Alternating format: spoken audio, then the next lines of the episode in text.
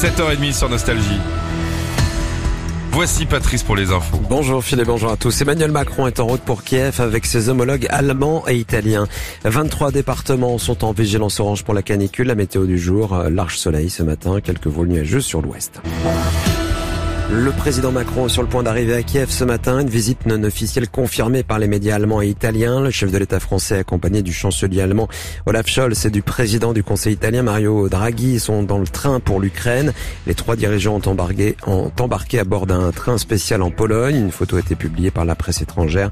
Emmanuel Macron et ses homologues devraient dire le soutien de l'Europe à, à l'Ukraine en guerre. Une rencontre serait programmée avec le président Zelensky pour évoquer, outre le soutien militaire, la demande de l'Ukraine de rejoindre rejoindre l'Union européenne.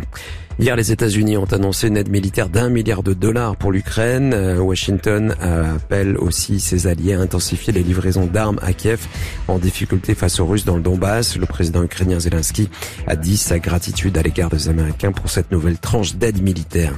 Deux ans après avoir été condamné par l'Europe pour les conditions indignes de détention dans ses établissements pénitentiaires, la France est appelée ce jeudi par l'Observatoire international des prisons à mettre en œuvre un plan d'urgence. Il s'agit d'en finir avec une surpopulation carcérale chronique.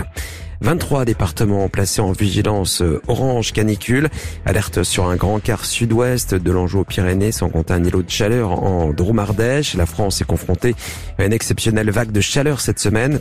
Le point culminant serait vendredi et samedi où les températures dépasseront euh, sans doute les 40 degrés par endroit.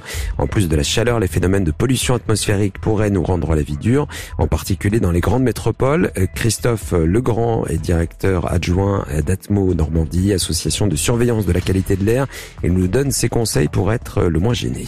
Lorsqu'on a un pic de pollution par l'ozone, qu'est-ce qu'il faut faire? Alors en général, c'est corrélé avec la chaleur. Donc déjà, si on se protège de la chaleur, quelque part, on se protège de l'ozone. Dans le sens où il faut pas ben, s'exposer, il faut pas être dehors au moment du plus chaud de la journée. Ce sera le moment où il y aura l'ozone.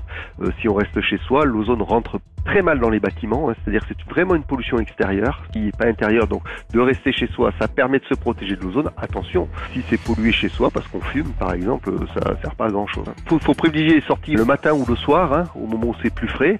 Si on est des inconditionnels du sport, ben pareil, hein, le faire euh, à la fin de la nuit ou au coucher du soleil, enfin à des moments si vous voulez, où l'action du soleil et de la chaleur, donc hein, toujours pareil, est la moins forte.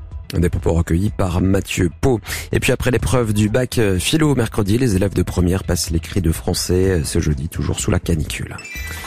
La météo, le beau temps va persister ce matin. Le soleil sera parfois légèrement voilé, en particulier sur l'ouest. Les températures 25 à 38 degrés pour les maximales, 31 à Paris, à Strasbourg, 35 à Lyon, 38 à Bordeaux ou à Montélimar. Philippe et Sandy, c'est maintenant sur Nostalgie Bon Réveil.